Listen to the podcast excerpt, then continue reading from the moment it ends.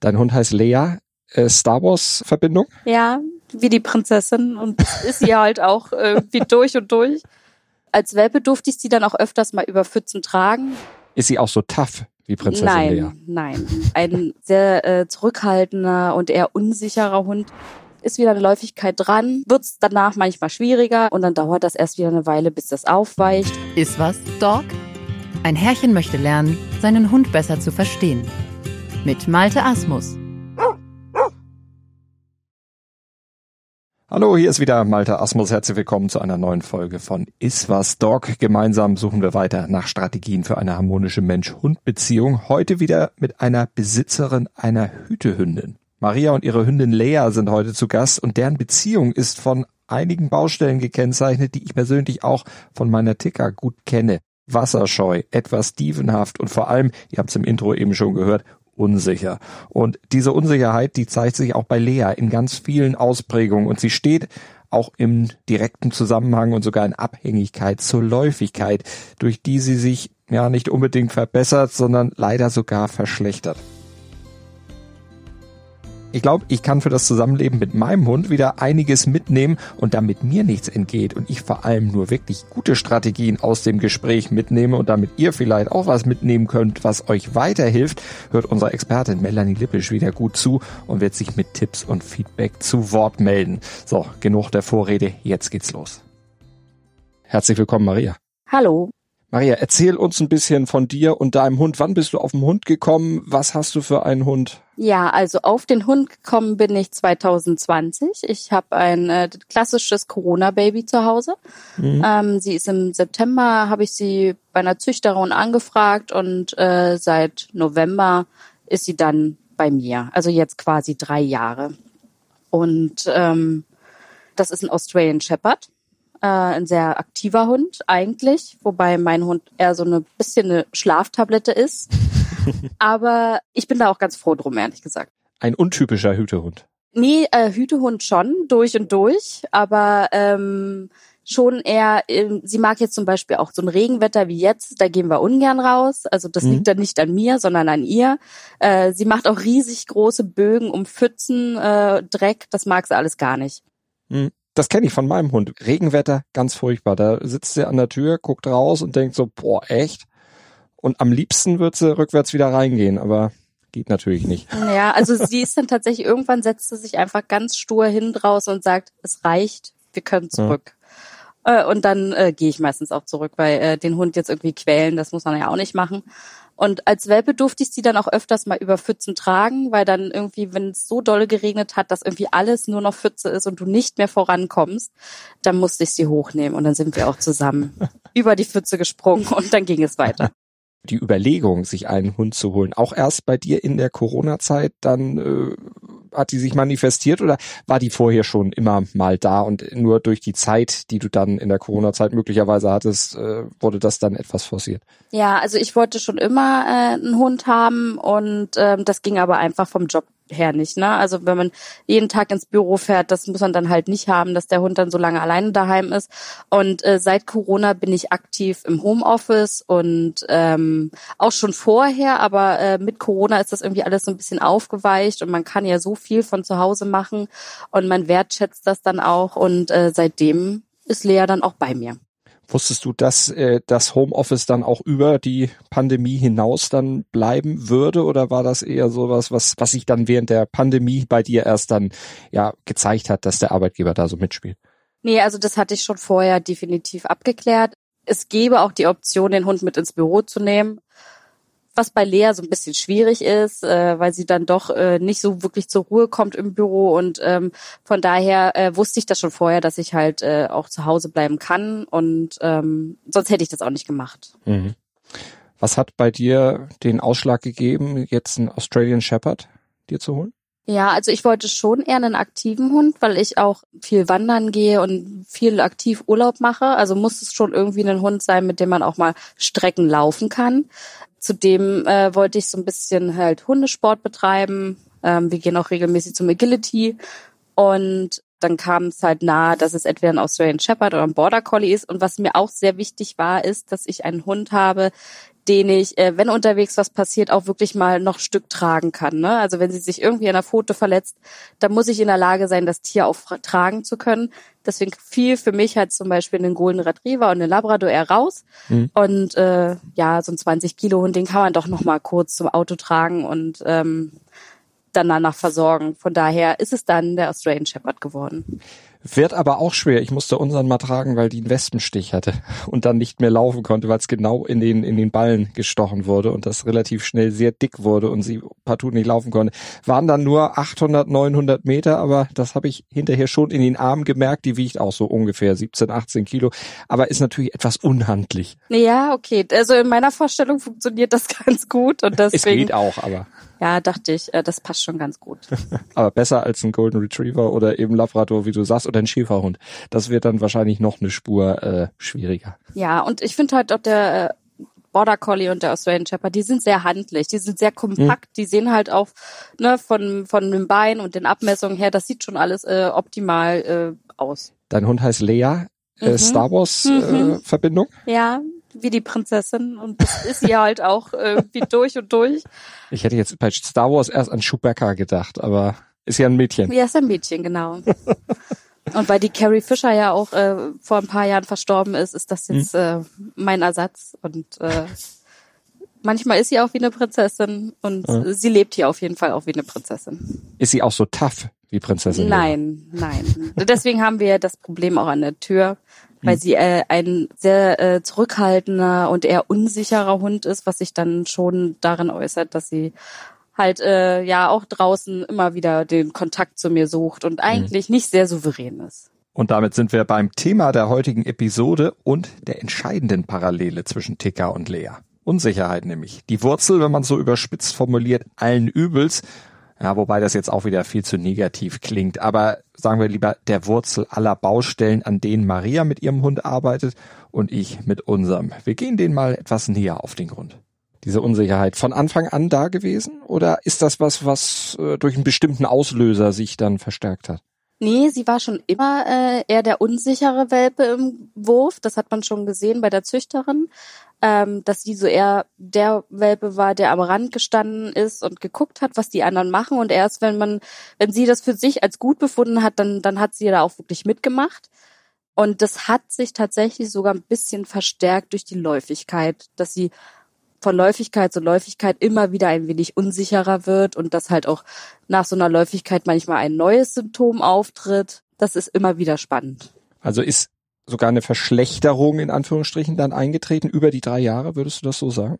Ja, also als kleiner Welpe war sie super unsicher draußen auf der Straße. Äh, da habe ich ihr sehr viel ähm, Rückhalt gegeben, indem ich mich dann, wenn es halt gruselig für sie wurde, habe ich mich hingehockt, habe so im dem Beinen so ein Dreieck gebildet, dann konnte sie sich da verstecken. Mhm. Dann haben wir die Situation ausgesessen und dann sind wir weitergelaufen. Das wurde dann so mit einem halben, dreiviertel Jahr tatsächlich besser. Da hat sie auch nicht auf die Türklingel oder so reagiert, auch wenn Leute reinkamen. Das war alles nicht tragisch. Und dann kam die Erstläufigkeit mhm. und dann kam die zweite und dritte und seitdem ist es dann schon ein bisschen verfestigt. Mhm. Wir haben zum Beispiel beim Agility, der Trainer ist relativ groß und sehr breit, also der ist fast zwei Meter. Und Lea kennt so große Menschen in unserem täglichen Alltag nicht. Und äh, sie hat am Anfang Probleme gehabt, den zu akzeptieren. Mittlerweile ging es. Jetzt war sie wieder läufig und da war er plötzlich wieder gruselig, weil er so mhm. groß ist. Und dann musste er sich ganz klein auf den mhm. äh, Boden setzen und äh, findet sie immer noch gruselig. Also das ist so, hm, ist wieder eine Läufigkeit dran wird es danach manchmal schwieriger, während der Läufigkeit sowieso. Und dann dauert das erst wieder eine Weile, bis das aufweicht. Mhm. Und dann gucken wir bei der nächsten Läufigkeit, was dann um die Ecke kommt. Hallo, Melanie Lippisch hier. Ich grätsche mal wieder in mittlerweile gewohnter Manier ins Gespräch rein. Liebe Maria, was du gerade beschrieben hast, also dass du Lea von Anfang an als eher unsicher wahrgenommen hast, weil sie als Welpe recht zurückhaltend am Rand stand, statt direkt nach vorne zu preschen, das spricht nicht automatisch für Unsicherheit. Im Grunde verrät dir die Körpersprache, ob es sich wirklich um Unsicherheit handelt. Also denk nochmal so gut es geht zurück. War Leas Körperhaltung damals eher geduckt, der Kopf vielleicht leicht abgesenkt, der Blick schüchtern von unten nach oben, die Ohren gegebenenfalls angelegt, die Rute vielleicht tief gehalten oder auch eingeklemmt, Dann wäre ich dabei, dass sich Lea aus Unsicherheit zurückhielt. Anders sehe es aus, wenn Lea mit recht entspannter Körperhaltung und aufmerksamem Blick am Rand saß. Also so, als ob wir gerade an der Bushaltestelle auf den Bus warten.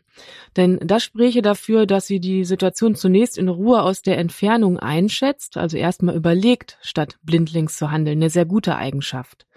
Aber wie auch immer Lea sich damals zeigte, das kann ich jetzt ja nur mutmaßen, letztendlich ist das Verhalten eines Welpen auch immer nur eine Momentaufnahme. Als einigermaßen festen Wesenszug betiteln könnte man das Verhalten erst, wenn man den Welpen wirklich regelmäßig über einen längeren Zeitraum besucht und er sich in seinem Wesen immer ähnlich zeigt. Und die Problematik, dass Lea zu Hause bei dir Unsicherheiten zeigte, also in dem für sie neuen Umfeld, ist nicht nur Charaktersache. Denn wie gut und schnell sich der Welpe in einem neuen Umfeld zurechtfindet, hängt zu einem Großteil davon ab, welche Vorarbeit der Züchter geleistet hat.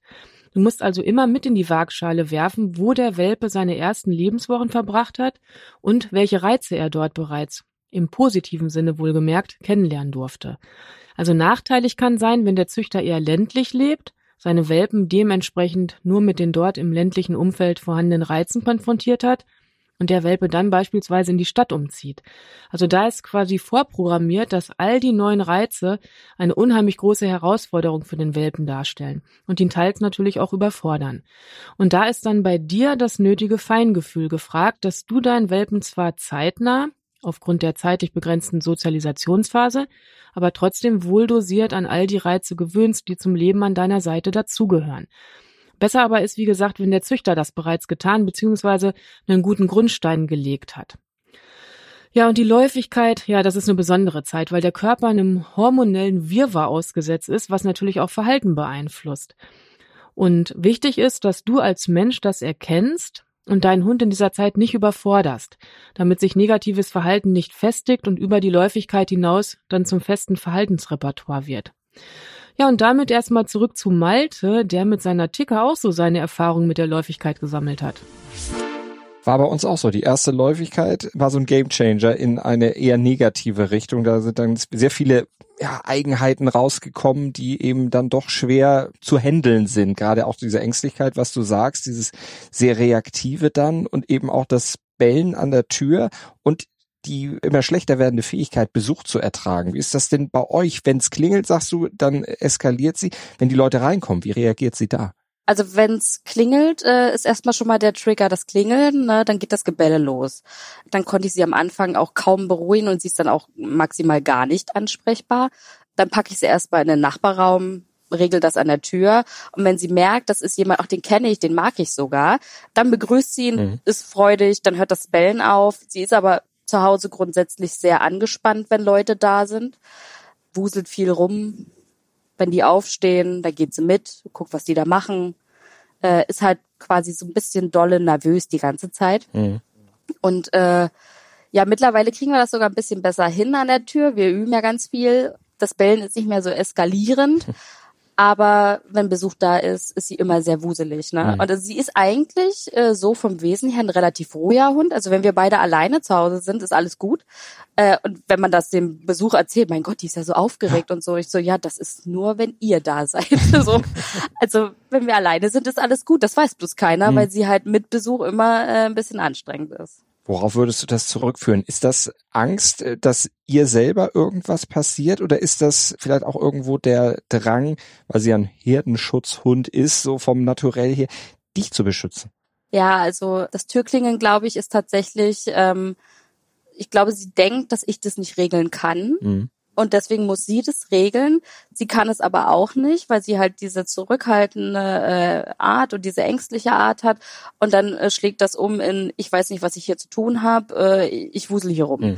und weiß nicht wohin mit mir. Ähm, und wenn Besuch dann da ist, wenn wir alle auf dem Sofa sitzen oder am Tisch sitzen, dann ist auch alles gut, dann kommt sie zur Ruhe. Aber wenn einer aufsteht, das ist schon wieder dieses ja, dieser Hütetrieb, hier geht einer weg vom Rudel, mhm. das geht gar nicht. Da muss ich jetzt gucken, was der macht. Und wenn sie dann sieht, ach, der geht nur ins Bad, dann kommt sie auch wieder zurück, legt sich hin. Ähm, aber das ist schon dieser Hütetrieb, der kommt da immer mal wieder raus. Mhm. Bei diesen ganzen Dingen, die du eben erzählt hast, habt ihr euch da Hilfe geholt, um da in diesen Situationen dann besser mit dem Hund umgehen können? Wie hast du da reagiert? Ja, also das mit der Türklingel, das habe ich tatsächlich dann mit einem äh, erfahrenen Tiertrainer ähm, zu Hause mal begutachten lassen. Mhm. Da kam das eben auch raus, dass es aufgrund ihrer Unsicherheit ist. Und äh, es ist aber auch grundsätzlich so, dass wir ganz viel im Alltag, Lea braucht immer so ähm, Rhythmus, ne? Also auch äh, Abläufe, mhm. die sie verinnerlichen kann. Und wenn sie einen festen Ablauf hat, wie Dinge passieren, dann fällt es ihr definitiv im Alltag leichter, das auch ähm, zu ertragen. Und sie weiß, sie hat eine Rolle und ich habe jetzt eine Aufgabe und ich soll das tun und dann wird es besser. Mhm. Und das versuchen wir jetzt auch beim Türklingeln. Was natürlich schwierig ist, wenn man alleine wohnt und man will zur Tür gehen und man muss aber auch gleichzeitig sich um den Hund kümmern. Mhm. Ist tatsächlich eine große Herausforderung. Das glaube ich. Kenne ich auch in Situationen, wenn eben bei uns auch keiner da ist und die Tür unbeaufsichtigt ist und sie das hört und sie vielleicht sogar ans Küchenfenster gehen kann, um rauszugucken und dann jemanden sieht, dann eskaliert sie auch dolle. Und da ist auch jedes Klingeltraining, was man vorher gemacht hat, wenn das vorher funktioniert hat, dann auch erstmal wieder für eine gewisse Zeit äh, ist es ein Rückschritt. Ah, das ist tatsächlich sehr spannend, weil äh, das habe ich getestet. Ich habe ja eine Kamera zu Hause, wenn ich weg bin. Ah, okay. Also hatte ich gekauft für die Welpenzeit, äh, um zu gucken, mhm. wie es ihr zu Hause geht. Ne? Mittlerweile mache ich die gar nicht mehr an, aber ich habe es getestet, dass ich weggefahren bin und als ich wiederkam, habe ich unten geklingelt. Und sie ist total gechillt, ja. weil sie weiß wahrscheinlich, naja, die Tür geht hier eh nicht auf, weil ist ja gar keiner da, der die Tür aufmachen kann. Ah, okay. Das interessiert sie dann, also sie ist nicht gechillt, sie steht kurz auf und mhm. guckt, aber sie eskaliert nicht und sie bellt nicht. Mhm. Nur wenn man zu Hause ist. Und das alleine bleiben, ist das was, wenn du gehst, wie, weil du gesagt hast, das hast du seit der Welpenzeit dann auch immer mal wieder mit der Kamera beobachtet. Wie ist sie da, wenn, wenn du, wenn du gehst? Die Abschiedssituation sozusagen. Ist das auch was, wo sie Ängste verspürt? Verlustängste oder so? Nee, gar nicht, komischerweise. Also es ist dann auch so, dass ich, äh, ich mache mich fertig, ich mache auch Schlafzimmer, Bad, also Türen zu. Je weniger Raum sie hat, äh, umso leichter fällt es ihr dann auch zur Ruhe zu kommen. Mhm. So hat sie dann halt nur Küche, Wohnzimmer und Flur. Und sie muss dann erstmal in ihr Körbchen, dann kriegt sie noch was zum Kauen und dann gehe ich. Und ähm, mhm. sie ist dann eigentlich ganz gechillt. Sie schläft dann wirklich. Also sie kann auch fünf, sechs Stunden mal daheim zu Hause alleine bleiben. Das ist für sie gar kein Problem komischerweise funktioniert das mhm. sehr gut. Also sie hat jetzt auch nicht das Gefühl, dass wenn ich weg bin und sie kann nicht auf mich aufpassen, das ist kein Stress für sie. Das ist ja schon mal gut. Und das, was du ihr dann zum Kauen und zum Fressen hinstellst, rührt sie auch an, weil unser Hund lässt das äh, dann erstmal liegen. Die, wenn wir weg sind, macht sie da gar nichts mit. Das wird dann erst wieder angepackt, wenn wir wiederkommen. Nee, das wird dann vertilgt. Dann ist sie erstmal 20 Minuten okay. beschäftigt und äh, dann legt sie sich aufs Ohr. Oh ja. Bei Ticker ist es übrigens ein Unterschied, auf welcher Seite wir das Haus verlassen. Gehen wir durch die Vordertür weg, hatte sie uns lange am Küchenfenster immer hinterher geguckt. Dann tauchte, sobald wir die Haustür schlossen, ihr Kopf am Fenster auf, klimmt so an der Heizung und neugieriger Blick nach draußen. Mittlerweile macht sie das aber nur noch selten. Dann bleibt sie meist im Körbchen im Wohnzimmer liegen. Verlassen wir aber das Haus über die Terrasse und dann das Grundstück durch die Garage, dann sitzt sie an der Terrassentür. Könnte ja sein, dass die gar nicht wegfahren, sondern nur schnell was holen und gleich wieder da sind. Also der Abschied durch die Haustür ist da offenbar für sie etwas eindeutiger. Aber bleiben wir nochmal beim Thema Unsicherheit oder Angst. Also wo die bei Ticker ihre Ursachen haben könnte, das wissen wir leider nicht. Wir wissen nicht, was sie in den ersten Lebensmonaten auf der Straße in Rumänien so erlebt hat. Dürfte einiges gewesen sein. Bei Lea sollte die erste Lebenszeit dagegen vergleichsweise eher ruhig abgelaufen sein. Dein Hund kommt vom Züchter, ne? Ja, genau. Beim Züchter sind ja eigentlich keine Situationen im Idealfall aufgetreten, wo dann solche Ängste in frühester Kindheit angelegt sein könnten. Ja, die kam dann erst, äh, als wir nach ja. Berlin kamen. die Großstadt. Wie hat sie sich da eingelebt in der, in der Großstadt? Das war am Anfang wirklich schwierig, ne? Auch dadurch, dass sie so unsicher ist. Äh, wir sind aus der mhm. Haustür raus, wir sind keine zehn Meter gekommen. Da war der Kanal oben voll. Also ich habe ja die ersten Folgen von deinem Podcast gehört, von der Katja und dem Boomer, und ich dachte mhm. mir so, oh mein Gott, was ist denn da passiert? Gott sei Dank habe ich eigentlich einen Engel als Hund im Gegensatz zu Boomer. Aber was bei ihr ganz dolle war, äh, sobald sie draußen zu viel Reize hatte, da hat sie mir in den Klamotten gehangen. Ne? Also das ist so typisch Übersprungshandlung mhm. äh, von einem Australian Shepherd. Ich beiß mich mal überall fest. Ja. Da sind auch einige Jacken und einige Hosen draufgegangen am Anfang. Ja weil sie das überhaupt gar nicht verarbeiten konnte. Wir sind nur rausgegangen, da ist plötzlich eine Frau mit Stöckelschuhen vorbeigelaufen, da war schon oben zu. Also dann mhm. wusste ich, wir können eigentlich schon umdrehen. Äh, weil das bringt hier nichts mehr. Also das war wirklich anstrengend, sehr, sehr anstrengend. Da gab es so viele Situationen, wo ich dann auch einfach mal, ich muss jetzt mal die Tür zumachen und durchatmen, mhm. bevor es hässlich wird. Und äh, das war wirklich, wirklich schwierig. Also schon alleine, ich ziehe mir die Jacke an und wir gehen los. Das war schon manchmal so zu viel. Und dann hingen sie mir schon im Flur in der Jacke. Mhm. Und äh, das, das hat lange gedauert, bis wir das Ruhe reingekriegt haben, bis sie draußen Dinge verarbeitet hat. Ja, das war anstrengend. Verkehrslärm wahrscheinlich auch, äh, große Busse, Autos, alles, was damit zusammenhängt. Men Menschenmengen komischerweise Busse und sowas nicht. Also die Züchterin hat zwar auf dem Dorf gewohnt, aber die hat äh, immer wieder so äh, das Radio laufen lassen. Sie hat immer wieder Lärm äh, angemacht. Sie hat auch Feuerwerk, äh, mhm. Feuerwehr, alles Mögliche hat sie immer wieder in ihrem Garten abgespielt, damit die Hunde darauf vorbereitet werden. Äh, sie hat auch mal so einen Regenschirm durch den Garten geworfen, einfach mal so, damit der Hund sieht, dass ja. passiert halt mal so Dinge. Ja, guck, da bestätigst du, Maria, gerade das, was ich zu Beginn ansprach, dass wenn der Welpe von einem ländlichen Züchter kommt, er in der Stadt automatisch einen schwereren Start hat. Es sei denn, der ländliche Züchter hatte städtische Ausflüge auf seinem Sozialisierungsplan stehen. Aber daran denken leider nur die wenigsten. Und dass die Züchterin Geräusche wie Straßenlärm oder auch Feuerwerk abgespielt hat, ist toll, aber es ist keine realistische Lernerfahrung. Warum nicht realistisch? Weil die visuellen und olfaktorischen Eindrücke, die zu den Geräuschen dazugehören, fehlen. Also visuell bedeutet die Reize, die das Geräusch auslösen, zu sehen und olfaktorisch bedeutet, die Gerüche wahrzunehmen, die beispielsweise zum Straßenverkehr oder einem Feuerwerk dazugehören. Und erst wenn all das zusammenkommt, wird es eine vollumfängliche Lernerfahrung, die der Hund idealerweise als neutral oder positiv abspeichert. Das hängt davon ab, wie sein Mensch bei der Gewöhnung vorgeht. Ach so, und eine Sache noch. Hunde speichern Erlebtes unter anderem auch ortsbezogen ab. Also in Leas Beispiel heißt das, im heimischen Garten sind die Geräusche okay, was aber nicht heißen muss, dass die Geräusche an einem anderen neuen Ort auch okay sind.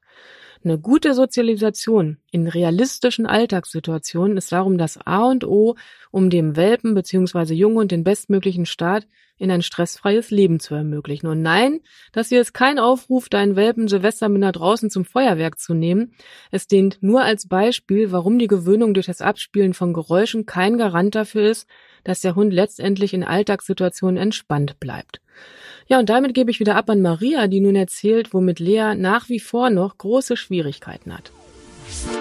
Gerade auch so äh, nach Corona, ne, mhm. plötzlich wieder Menschen äh, und ganz schlimm waren Kinder. Kinder gehen bis heute gar nicht eigentlich, weil die laufen anders, die bewegen sich anders als wir Erwachsene, mhm. dann haben die blinkende Schuhe, dann haben die Kostüme an und warum hat das Kind jetzt auch noch einen Hut auf, ne? Das war schon so ganz schwierig. Äh, da sind mhm. wir am Anfang ganz lange einfach, als die Spielplätze, ne, die waren ja auch während Corona zu. Mhm.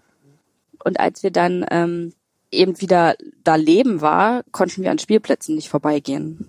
Das ging gar nicht. Also wir haben stundenlang an so einem Spielplatz einfach nur gestanden ja. und haben geguckt, was die da machen. Ja, war bei uns auch. Erste Zeit dann tatsächlich sehr viel Gebälle, sehr viel Zerren an der Leine, am besten hinwollen, um zu gucken, aber ja, keine Ahnung, wir haben sie natürlich nicht hingelassen, aber das ist auch dann irgendwann besser geworden. Das ist wirklich, wirklich besser geworden. Mittlerweile geht sie an Spielplätzen auch vorbei, guckt mal, aber es stört sie nicht. Wenn Kinder schreien, das ist was anderes. Dann ist sie auf Alarm irgendwie und wenn erwachsene Kinder in dem Sinne nicht bedrohen, aber wenn sie es für bedrohlich hält, weil ein Vater sein Kind einfängt, dann bellt sie. Da hatte ich auch mal mit einer Freundin so eine Situation, die hat einen Sohn und äh, Lea war auch gerade mit da, weil wir zu Besuch waren und äh, da hatte der Sohn halt irgendwie Mist gebaut oder da war was in der Schule und dann wurde sie mal ein bisschen lauter und dann hat sich Lea neben den Sohn gestellt und hat gesagt, du mhm. kommst dir nicht ran. Ich pass auf den Kleinen mhm. auf, dass das hier nicht böse wird. Das war keine schlimme Situation, aber irgendwie war das süß zu sehen, dass sie sich dann dann schon aussucht, wen beschütze ich jetzt? Ah, da gehe ich doch mal zu dem Sohn und mhm. setze mich dahin. Ja, das ist tatsächlich, das ist, äh, mit unseren Kindern war das anfangs auch so, wenn die sich gegenseitig gestritten haben und geschubst haben, dann ist sie dazwischen und hat, äh, also nicht, nicht gebissen oder irgendwas, aber den Aggressor weggeschubst. Mhm, absolut richtig. Ist das aus deiner Sicht auch typisch Hütehund, würdest du sagen? Das passiert vor allen Dingen eben mit Hütehunden? Boah, ich glaube, das ist eher so eine Gefühlssache. Also Lea ist auch sehr sensibel und ich glaube, sie spürt dann auch ganz stark, was da passiert und sucht sich dann vielleicht auch den Schwächsten aus und sagt, ich muss den jetzt mhm. beschützen. Ähm, also es ist auch so, wenn wir beim Agility sind und sie macht was richtig gut, dann kann ich mich gar nicht so krass freuen, weil wenn ich mich freue, freut sie sich viermal so stark. Und dann hängt sie mhm. mir wieder in den Klamotten, weil sie es nicht verarbeiten kann. Deswegen müssen wir immer eine ganz leise Party feiern, wenn sie was richtig gut mhm. gemacht hat, damit das nicht eskaliert. Eine leise Party. Ja, zu laut und heftig sollten wir bei Ticker aber auch nicht feiern. Äh, zum Beispiel, wenn wir neue Follower auf unserem Instagram-Kanal ist unterstrich was unterstrich doc unterstrich pod begrüßen dürfen. Das ist ein kleiner Wink mit dem Zaunfall an euch, uns vielleicht dort zu abonnieren. Genau wie übrigens auch den Podcast, ihn zu bewerten und natürlich auch weiter zu empfehlen. Ich feiere persönlich jeden Kommentar zusammen mit Ticker, aber eben moderat, um sie nicht eskalieren zu lassen. Dabei war das anfangs bei ihr auch noch schlimmer. Wenn man zum Beispiel hüpfte, dann ging sie sofort steil und hing, wie auch Lea bei Maria das macht, uns tatsächlich in den Klamotten, wollte uns quasi dann zurück auf die Erde zurückziehen. Mittlerweile juckt Ticker das Hüpfen aber höchstens noch, wenn ihr Stresslevel sowieso gerade mal aus anderen Gründen am Anschlag ist. Ansonsten ist sie normal entspannt. Dann stört sie das überhaupt nicht. Aber dieses in den Klamotten hängen, das erschreckt einen schon gewaltig, wenn das das erste Mal passiert. Als sie dir das erste Mal in den Klamotten hing, was hast du da gedacht? Boah, ich dachte, was ist das? Was passiert hier gerade mit uns? Also es ist ja auch mein Ersthund, ne? Es war sowieso schon so, du kommst mit dem Welpen vom Züchter nach Hause und dann sitzt sie da im Wohnzimmer und dann dachte ich mir, ja, jetzt hast du hier einen Welpen sitzen, ne? Also was machst du denn jetzt mit dem?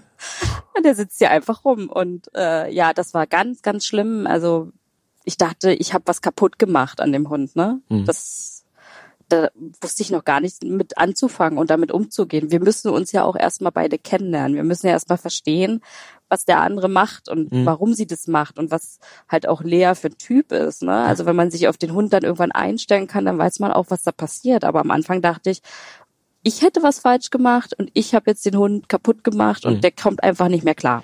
Wie lange hat's gedauert, bis ihr euch beschnuppert habt und dann dieses Gefühl eben nicht mehr da war, wo du gemerkt hast, okay, ich habe hier gar nichts kaputt gemacht. Das läuft eigentlich ganz gut. Ah, es hat schon ein halbes Jahr gedauert. Mhm. Ja, also würde ich schon meinen. Ein halbes Jahr, damit man alle Macken mal gesehen hat und wir uns verstehen. Ähm, das hat schon eine Weile gedauert. Hast du sie am Anfang, äh, ich meine, du hast eben erzählt, ihr seid dann auch rausgegangen, aber eben nur kurz, aber hast du sie da eher in Watte gepackt oder hast du ihr mehr versucht abzufordern?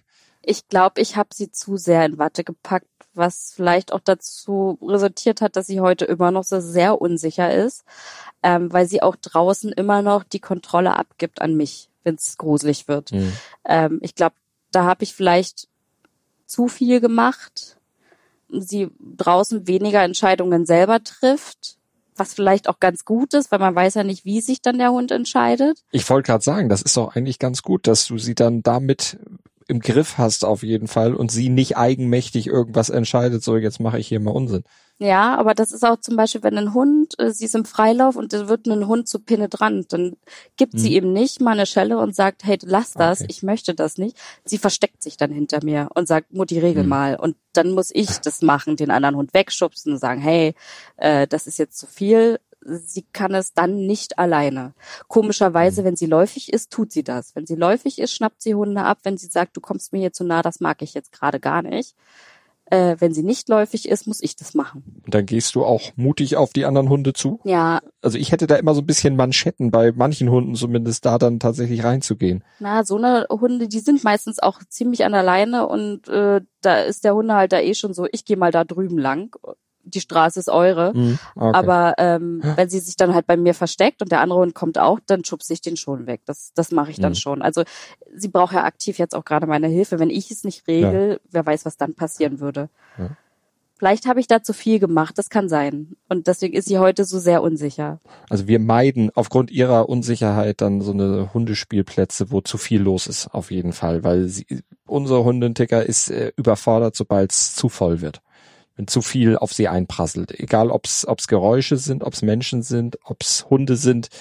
Das ist ihr dann tatsächlich wirklich zu viel. Also wir hatten mal so eine Begegnung auf dem Hundeplatz, wo dann fünf Hunde im Rudel auf sie zukamen. Die waren nicht böse, die wollten gar nichts Böses, aber das war ihr zu viel. Ja, das ist bei Lea dann auch so. Wenn zu viele auf sie zukommen, dann versteckt sie sich auch wieder hinter mir. Hm. Und wenn wir auf einem Hundeplatz sind, dann steht sie auch immer erstmal am Rand und guckt Dann sucht sie sich einen Freund aus und mit dem spielt sie dann. Mhm. Mit dem darf dann aber auch kein anderer spielen. Dann wird sie grantig. Ja, das, das genau exakt, da hatte ich darauf gewartet, dass du das auch sagst, weil das, das ähnelt unserem dann sehr.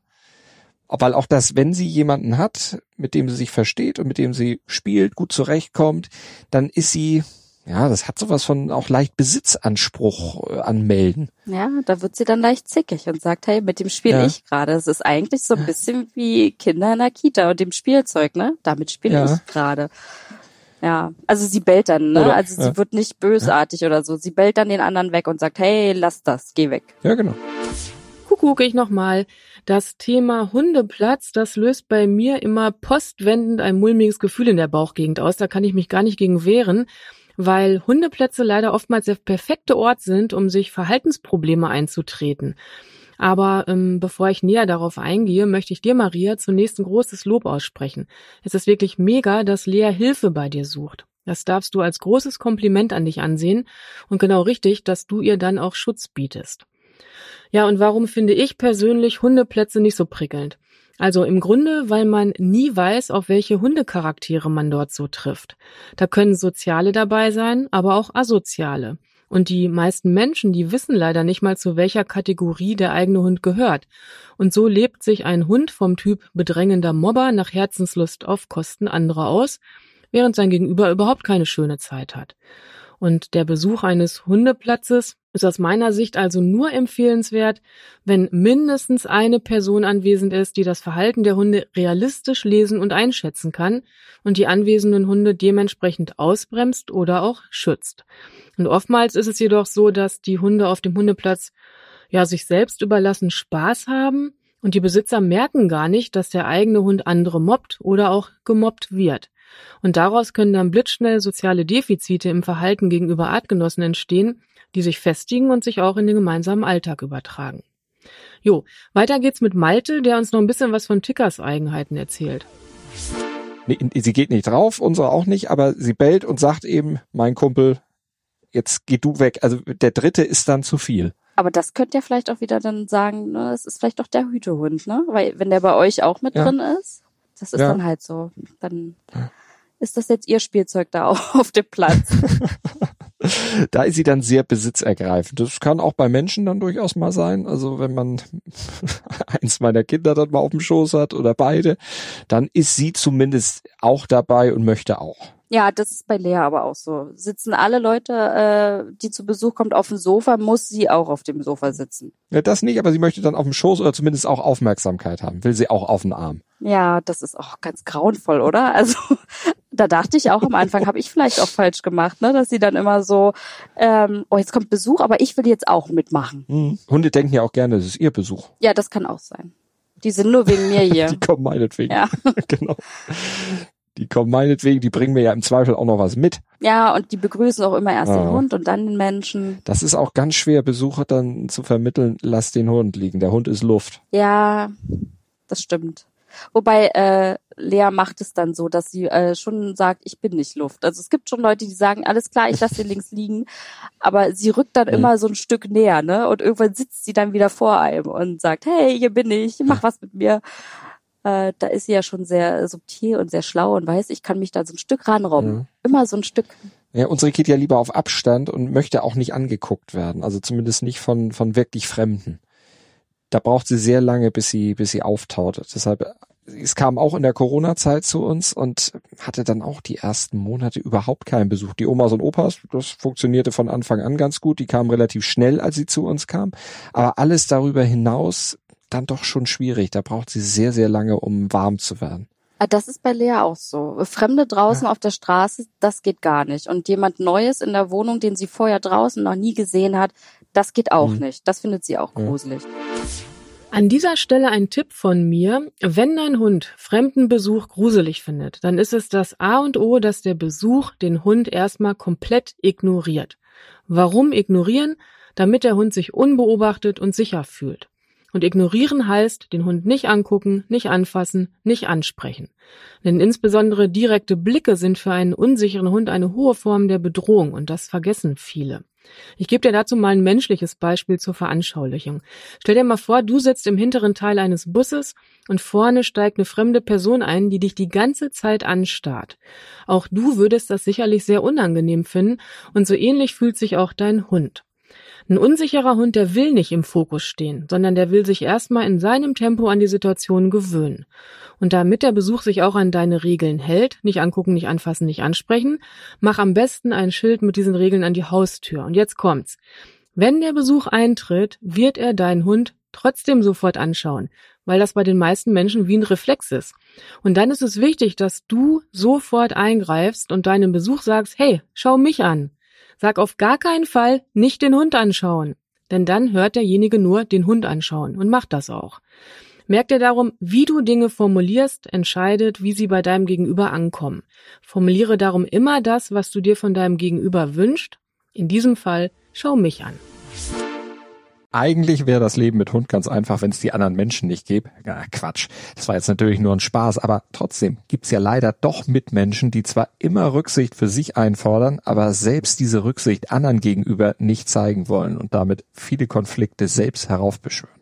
Es gibt ja auch manche Menschen, die gehen einfach auf den Hund zu und wollen ihn anfassen. Das findet sie total oh ja. ätzend, finde ich auch ätzend. Das ja. macht man nicht. Ich meine, ich gehe ja auch nicht auf fremde Kinder zu und fasse die an. Nee. Und das ist halt schon, finde ich gut, dass sie dann draußen auch von anderen auch kein Futter oder sowas annimmt. Das, das macht sie alles mhm. nicht. Gott sei Dank, ja. Das ist wirklich gut. Denn das sind ja auch Gefahrenquellen. Man weiß ja immer auch gar nicht, was, was die Leute gerade im, im Schilde führen. Ja, das ist gerade in Berlin halt immer ein großes Problem, ne? Mit den Giftködern am Boden ja. auch und so. Äh, gibt auch viele Hunde, die ja hier auch rumlaufen mit Maulkorb, nicht weil sie bösartig sind, sondern mhm. nur weil das so eine Fressmaschinen sind, dass mhm. man sie einfach anders nicht schützen kann. Ne? Und das mhm. ist echt traurig. Wie ist das bei deinem, äh, was auf der Erde liegt, bleibt auf der Erde oder ist sie da auch sehr interessiert? Äh, wir haben das trainiert am Anfang, ganz häufig, weil mir das wirklich wichtig war. Wenn ich, also sie sieht was äh, auf dem Boden liegen, sie findet das interessant, dann guckt sie erstmal zu mir hoch, ob ich das mitgekriegt habe, dass das da liegt. Mhm. Und wenn ich, äh, wenn ich sie dann angucke, weiß sie, okay, wir gehen dran vorbei. Aber wenn ich natürlich nicht proaktiv mit dem Hund beschäftigt bin und das mitkriege, würde sie es, glaube ich, auch verspeisen. Mhm bin ich mir nicht so sicher. Ne? Also es ist halt immer noch ein Tier, was abwägt. Ja. Ähm, ja. Aber äh, wenn ich sie halt sehe und sie macht immer diesen prüfenden Blick nach oben, sieht sie mich mhm. jetzt, mhm. Äh, dann kann ich sagen, lass das. Aber wenn ich es dann halt auch sehe, dass es im Maul hat und ich sage zu ihr, lass das fallen, mhm. dann tut sie das auch. Also sie verschlingt es dann nicht einfach. Ja. Ist bei uns auch. Da kommt dieser schuldbewusste Blick, man weiß sofort, okay, du hast irgendwas gefunden, dann ein Aus. Und manchmal gibt sie es nicht aus, dann muss man noch mal ein bisschen nachhelfen.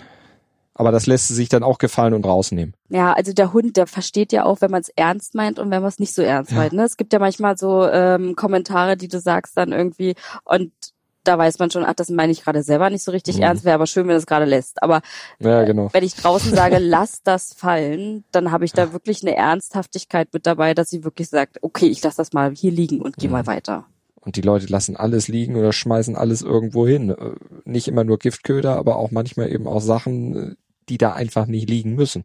Und gerade in der Großstadt, das ja. ist wirklich sehr verlockend. Mhm. Gerade ja. so am Wochenende, wenn die ganzen äh, Essensreste rumliegen, mhm. ne, von den ganzen Partygängern. Das ja. ist immer. Aber man kann gut üben in Berlin. Also wenn du in der Nähe wohnst, kannst du da super üben. Mhm. Ja, wir haben hier einen, äh, einen See in der Nähe und das ist natürlich im Sommer ideales Ausflugsnaherholungsgebiet. Da ist den ganzen Tag was los, da wird gegrillt, da wird alles und wenn du sonntags morgens da rumläufst, für einen Hund wäre das ein Fest, wenn er alles essen dürfte, was da liegt. es sind genügend Mülleimer da, es äh, steht eigentlich alle 20 Meter ein Mülleimer, aber die Leute legen es dann drei Meter davon weg. Ja, und was genauso schlimm ist, ist die Leute, die zwar ihre die Hinterlassenschaften der Hunde einsammeln, aber die Tüte dann wegschmeißen. Das auch. Wo ich mir denke, dann lass es einfach gleich ja. liegen, weil mit Tüte ist das noch schlimmer ja. als ohne. Ja. Ich kann auch die Leute nicht verstehen, die es auch nicht in die Tüte tun. Das ist ja nicht, ist ja keine Raketenwissenschaft und so eklig ist es auch nicht. Und wenn man einen Hund hat, hat man wahrscheinlich auch schon Schlimmeres erlebt, als einmal mit der Tüte da reinzugreifen und das irgendwie schnell einzupacken. Also es ist einfach auch respektlos. Ja, und das war auch die erste Überlegung. Du, wenn du dir einen Hund anschaffst, du musst wissen, du machst jetzt 15 Jahre lang die Häufchen weg. Ja. Damit musst du leben, ne? Und mhm. das ist schon so die erste Überlegung, die sich jeder einfach stellen sollte. Und wenn er das nicht macht, dann soll er das bitte lassen. Das sollte man sich tatsächlich mal vor Augen führen, was das auch bedeutet für andere. Und wie man auch Tierhass irgendwo, ja, heranzüchten kann, wenn man eben die Hinterlassenschaften seines Tieres nicht wegpackt. Und wie man auch manchmal auf der Straße angeguckt wird und man denkt sich so, ja. 99 Prozent meiner Hinterlassenschaften mache ich weg. Aber gut, du bist der junge Mensch, dann mhm. hast du auch noch einen Hund und äh, ne, aber es sind oftmals gar nicht die jungen Menschen, die es nicht wegmachen. Muss man auch dazu sagen. Nö. Nö, das stimmt. Das sind die Älteren. Aber die verdächtigt keiner. Nee, die verdächtigen eher andere oder, oder schieben das auf andere. Das sind aber auch die, die ihre Hunde meistens gar nicht im Griff haben. Ja, es sind auch meistens die kleinen Hunde, die gar nicht im Griff hm. sind, so, ne? Also ich ja. bin ja, Gott sei Dank, ist, mein Hund, der kann ja auch an der, gut an der Leine laufen, auch wenn uns andere Hunde entgegenkommen. Und hm. da bin ich echt dankbar dafür, dass wir das irgendwie ganz gut hingekriegt haben, dass wir keine Eskalation an der Leine haben. Hm sie macht dann eher so einen riesig großen Meidebogen, dass ich aufpassen muss, dass sie nicht auf die Straße abdriftet, weil sie so ja. weit außerhalb läuft, damit sie den anderen ja. bloß nicht trifft. Also nur damit ihr das jetzt nicht falsch versteht, wir betreiben hier natürlich keine Pauschalkritik an älteren Menschen. Wir bashen hier niemanden. Ich kenne ja auch genügend vernünftige ältere Menschen, die die Hinterlassenschaften ihres Hundes dann auch beseitigen und sich natürlich auch sonst zusammen mit ihren Tieren äußerst respektlos verhalten. Aber Ausnahmen bestätigen eben die Regel und genauso gibt es auch jüngere Menschen, die sich einen Dreck um den Dreck ihrer Tiere scheren. Aber es gibt natürlich auch leider genügend Hundebesitzer jeden Alters, die sich außerdem noch einen Dreck um die Bedürfnisse ihrer Hunde scheren denen die Ängste, Unsicherheiten ihrer Vierbeiner völlig egal sind. Aber dazu gehören weder Maria und ich und ich bin mir sicher, ihr da draußen an den Geräten auch nicht. Wir alle sehnen uns schließlich nach einer möglichst harmonischen Mensch-Hund-Beziehung, sonst würden wir diesen Podcast ja nicht machen, beziehungsweise ihr würdet ihn nicht hören. Diese Ängste, die du skizzierst, gibt es Situationen, wo dich der Hund richtig einschränkt, wo du sagst, oh, da müssen wir aber noch deutlich besser werden, damit ich hier jetzt auch zu meinem Recht komme? Ja, tatsächlich ist dieses, ähm, wenn man zu Freunden fährt oder wenn man Leute einlädt. Ne? Also man muss schon wissen, mhm. dass wenn mich jemand besucht, Lea ist sehr aktiv, sie ist sehr wuselig, das ist manchmal nicht super entspannt. Mhm. Und da ist für mich schon so ein bisschen einschränkt, dann lasse ich sie halt lieber zu Hause und gehe zu den Leuten hin oder ich bringe sie halt in die Hundepension für so zwei Tage oder in die Hutter, ne, für in die mhm. Tagesstätte. Ähm, und damit nehme ich mir eigentlich auch die Chance, das mit ihr zu üben. Aber wenn man halt wirklich mal einen entspannten Nachmittag, einen entspannten Abend haben will, dann gebe ich sie halt doch dann weg oder ich, ich lasse sie zu Hause und mhm. äh, fahre alleine los. Ne? Das ist schon eine Einschränkung, wo ich so denke, eigentlich musst du es üben, gerade auch wenn du irgendwo bei Leuten im Garten eingeladen bist zum Grillen, da wuselt sie halt auch immer so rum und das stört andere halt nicht, aber ich denke immer, mein Hund stört jetzt alle da und mhm. deswegen lasse ich sie dann halt lieber zu Hause. Genau das ist auch bei uns das Einzige, was uns wirklich einschränkt im Zusammenleben mit Ticker. Besuch bei uns, beziehungsweise andere Leute zu besuchen. Besuch bei anderen Leuten, das geht besser mit unserem Hund, weil Ticker für sich mittlerweile den Kofferraum unseres Autos als ihren Rückzugsort und sicheren Hafen entdeckt hat. Wenn sie also zu anstrengend wird, beziehungsweise sie vielleicht auch selber zu anstrengend wird für andere, dann kommt sie da eben rein. Und das macht ja auch überhaupt nichts aus. Da bellt sie nicht drin, da legt sie sich dann hin und entspannt tatsächlich freut sich natürlich unbändig, wenn wir in regelmäßigen Abständen nach ihr gucken und sie dann kurz mal wieder rauslassen, eine Runde mit ihr gehen. Aber sie geht danach auch wieder bereitwillig zurück in den Kofferraum. Da hat sie diesen Stress einfach nicht, den sie ansonsten hätte, wenn wir sie mit reinnehmen würden. Und wir haben natürlich dann auch weniger Stress. Naja, und Besuch bei uns zu Hause, ja, da arbeiten wir dran. Wie gesagt, der Inner Circle ist auch bei ihr willkommen und an anderen Menschen, die neu in ihr Leben treten, arbeiten wir eben. Zu Hause ist der Kofferraum selbstverständlich keine Lösung, aber wir überlegen vielleicht doch mit einer großen Transportkiste zu arbeiten, in die sie sich dann zurückziehen kann, weil sie da dann doch etwas abgeschotteter wäre als in ihrem offenen Bett. Aber bei Ticker ist das alles Work in Progress. Wir sind aber guter Dinge. Und wie ist es bei Maria? Bist du da noch dran? Machst du das? Holst du dir da auch Hilfe, um die Situation dann noch zu meistern? Was ist dein übergeordnetes Ziel? Was soll dein Hund insgesamt noch können? Ähm, eigentlich hole ich mir gar nicht so viel Hilfe, weil ich schon verstanden habe, wo das herkommt und wir mhm. beide einfach zusammen einen Weg finden müssen. Ne? Und man mhm. kann ja relativ viel ausprobieren und ähm, wenn ich sie zu Hause dann halt irgendwie ablenke, ich gebe ihr halt eine Aufgabe. Sie muss halt irgendwas zu tun haben, dann ist es für sie auch leichter. Ne? Gerade auch wenn sie irgendwas zum Kauen hat, zum Knabbern, dann liegt sie in ihrem Körbchen und dann geht das. Es ist auch schon besser geworden. Und auch wenn wir irgendwo auf einer Grillparty sind, das ist immer schwierig, weil man kann nicht jeden Leuten sagen oder allen Leuten sagen, ähm, ignoriere den Hund, wenn der neben dir sitzt, wenn wir hier grillen, dann darfst du dem nichts geben. Es gibt immer irgendjemand am Tisch, der gibt dem Hund irgendwas. Mhm. Und wenn es nur die Reste vom Hähnchen sind und dann ist damit schon eine Tür aufgemacht, ne? Und das, das ist halt schwierig. Mhm.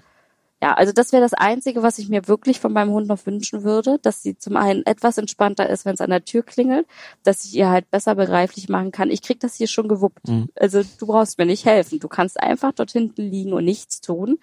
Ist für uns alle einfacher, weil es halt auch super anstrengend auch für sie ist. Ne? Also ich kann mir nicht mhm. vorstellen, dass das auf die Dauer gesund ist, wenn sie sich halt immer so hoch spielt, das Herz rast und sie so Scheibe spielt, dass sie gar nicht mehr klarkommt. Ja. Und es dauert dann auch sehr, sehr lange, bis sie wieder zur Ruhe kommt. Das ist halt auch so ein Problem. Ja, und wenn wir halt äh, irgendwie Besuch kriegen, einfach entspannt in der Ecke liegen, mach dein Ding, dann können wir uns auch mit dir, mit ihr zusammen beschäftigen, ne? wenn es etwas gesitteter abläuft. Mhm. Das würde ich mir noch so wünschen, ja. Und hast du aus deinen jetzt fast drei Jahren mit dem Hund einen Tipp für angehende BesitzerInnen eines Hütehundes? Äh, eine Hütehunde, ihr müsst ganz viel Geduld haben, wirklich. Ich glaube, dass alle Hütehunde am Anfang, also sie kommt mit einem extremen Energiepaket nach Hause und das muss man erstmal einzäumen und ihr sagen, zu Hause ist der langweiligste Ort der Welt. Das Leben kann auch mal langweilig sein. Wir haben nicht äh, 24-7 Disneyland. Mhm. Das ist nicht. Das muss man ihr schon beibringen. Also auf jeden Fall ganz viel Geduld und auch Konsequenz ist mir am Anfang auch manchmal passiert, dass ich dann Dinge einfach hab durchgehen lassen, weil es gerade nicht so schlimm war. Aber das gibt dem Hund dann wieder so ein Hintertürchen. Man muss einfach unheimlich konsequent am Anfang sein und wirklich auch dem Hund in seiner Prägephase alles zeigen, was er für sein Leben braucht. Ne? Also mhm. wie zum Beispiel die Spielplätze, die wir nicht zeigen konnten, die dann hinterher wieder so ein krasser Aufwand sind. Ja. Wirklich halt auch viel zeigen, viel mal irgendwo hinsetzen, ne? nur mal zugucken, das reicht ja schon. Mhm. Und was ich auch wirklich empfehlen kann, was ich auch nicht gemacht habe, ist ein Laufstall für einen Welpen. Gab es bei dir in der Wohnung entsprechende Vorfälle? Boomer-mäßig? Also sie ist mir halt äh, auf Schritt und Tritt hinterher gerannt, überall hin, wo ich hingegangen bin. Mhm. Das tut sie heute noch, ne? Dieses äh, Stalker-Syndrom. Äh, ich muss erstmal überall mit dabei sein ich glaube, mit so einem Laufstall, da tut man dem Hund auch viel Gutes mit. Mhm. Ja, ansonsten ist bei uns eigentlich nie was passiert. Sie hat nichts zerkaut, nichts kaputt gemacht. Aber sie ist mir halt überall hinterhergelaufen, von Anfang an. Und ich fand es am Anfang super süß und dachte mir so, mein Gott, die ist ja so neugierig. Dabei ist es halt auch einfach schon der erste Schritt so, die kann das ja alles nicht alleine. Ich muss dir helfen. Mhm. Das habe ich am Anfang nicht gecheckt, dass das halt schon ja. da angefangen hat. Ne? Also ein Laufstall wirklich, ich glaube, das ist eine super Sache. Maria, vielen Dank. Sehr gerne. War schön, bei dir zu sein. Schön, dass du uns aus deinem Leben mit Lea erzählt hast und schön, dass Melanie uns wieder kommentieren und einordnen zur Seite gestanden hat.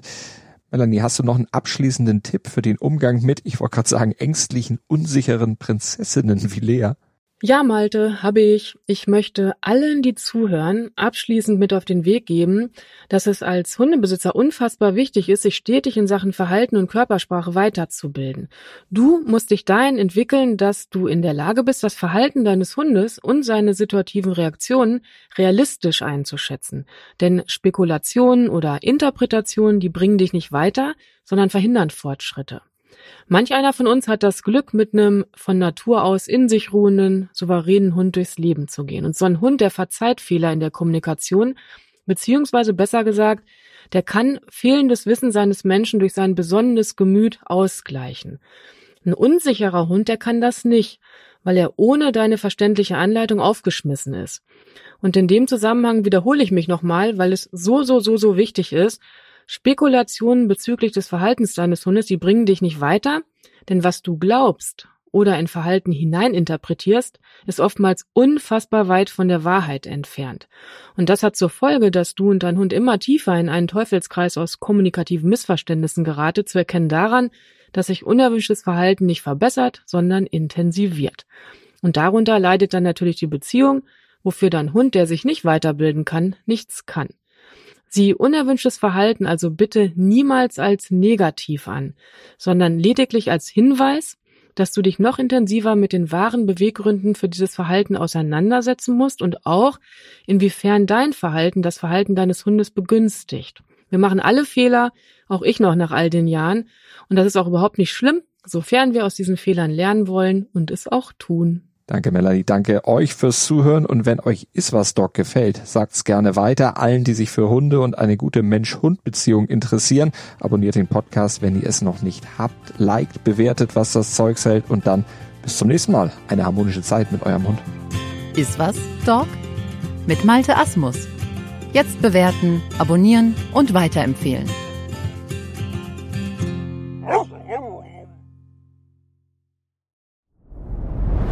Dir hat dieser Podcast gefallen? Dann klicke jetzt auf Abonnieren und empfehle ihn weiter. Bleib immer auf dem Laufenden und folge uns bei Twitter, Instagram und Facebook. Mehr Podcasts findest du auf meinpodcast.de.